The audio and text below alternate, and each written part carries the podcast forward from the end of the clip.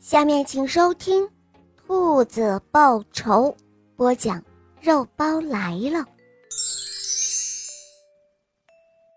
兔子和山羊是好朋友。有一天，兔子到山羊家里去玩，可是当兔子一推开门，就愣住了。院子里只有几根骨头，好朋友山羊不见了，而且。看院子里那乱七八糟的样子，说明啊，这里已经发生了不幸的事。兔子正在纳闷儿，他看到树上有只螳螂，便客气地问道：“请问螳螂先生，您知道我的好朋友山羊家里发生了什么不幸吗？”“嗨，别提了，都怪你的朋友山羊太老实了。”不过，老鹰这家伙也是真心狠手辣呀。接着，螳螂便叙述了事情的经过。他说：“昨天啊，老鹰路过这儿，山羊热情地邀请他到家中做客。老鹰已经好几天没有吃东西了，一见到山羊，他馋得直流口水。但是他知道。”在山羊家里来硬的可不成，搞不好是要吃亏的。于是他就想出了一条毒计。他对山羊说：“你的心眼儿可太好了，真是相见恨晚啊！你以后有什么难处，尽管找我好了。即使为朋友两肋插刀，我眼睛也不会眨一眨的。”但是山羊说。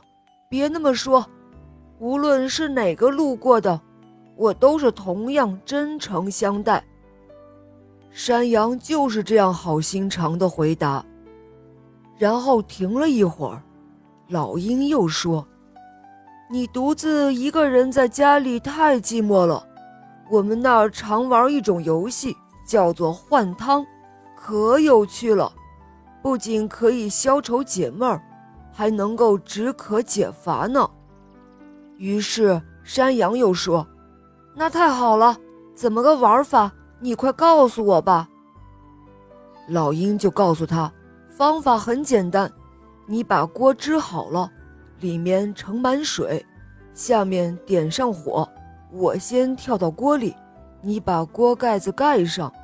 什么时候我说我已经煮熟了，我煮熟了。”你就把锅盖子打开，放我出来，咱们一会儿喝我的汤。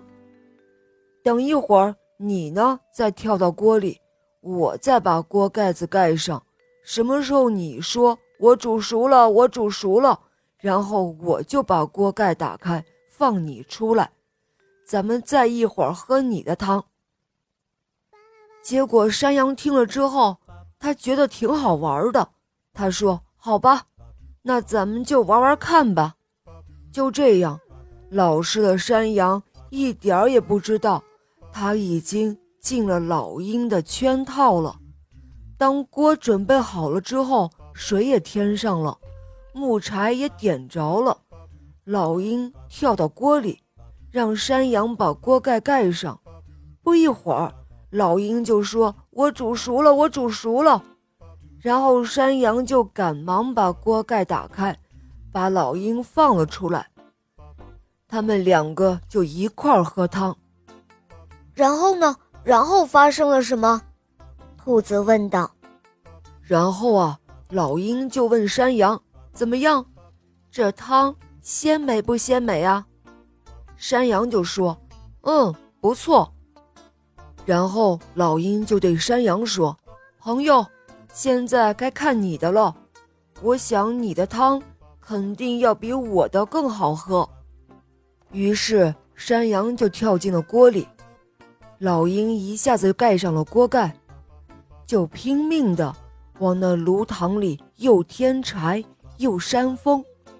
山羊在锅里热极了，他喊着：“我煮熟了，我煮熟了。”可是老鹰不但不打开锅盖。反而一屁股坐在了锅盖上面，摇头晃脑地唱起了歌来。哎呀，傻山羊啊，傻山羊，你上了我的当了！我要吃了你的肉，而不是想喝你的汤。”老鹰就这样一连唱了好几遍，等山羊不再听了，这才把锅盖打开。但是，山羊这个时候已经被煮熟了。听完了螳螂的叙述，兔子又问道：“这是真的吗？”“当然是真的了，没有半点假话，这可是我亲眼看到的。”兔子听了之后，气得两眼直冒火星，咬了咬牙，他发誓说：“哼，这个伤天害理的老鹰，你等着，我一定要替山羊报仇。”过了几天。兔子正想出去打猎，看到老鹰从门口经过，他便学着山羊的样子，热情地上前打招呼说：“嗨，远方来的贵客，请到寒舍休息片刻，可好啊？”老鹰回头一看是兔子，口水又馋得直流，他想起了吃山羊的好办法，于是回答说。好啊，好啊，打扰了。老鹰走进屋子，还没有坐下，他又假惺惺地说道：“哎呀，兔子，你独自一个人在家里，可真是够孤单的。为了报答你的热情招待，我教给你一种叫换汤的游戏，那可是好玩极了。以后啊，不论你和谁都可以玩哦。”但是兔子早就识破了老鹰的诡计。等老鹰跳到锅里，盖上锅盖之后，兔子赶快搬来了一块大石头，压在了锅盖上。老鹰出不来，最后被活活闷死在锅里了。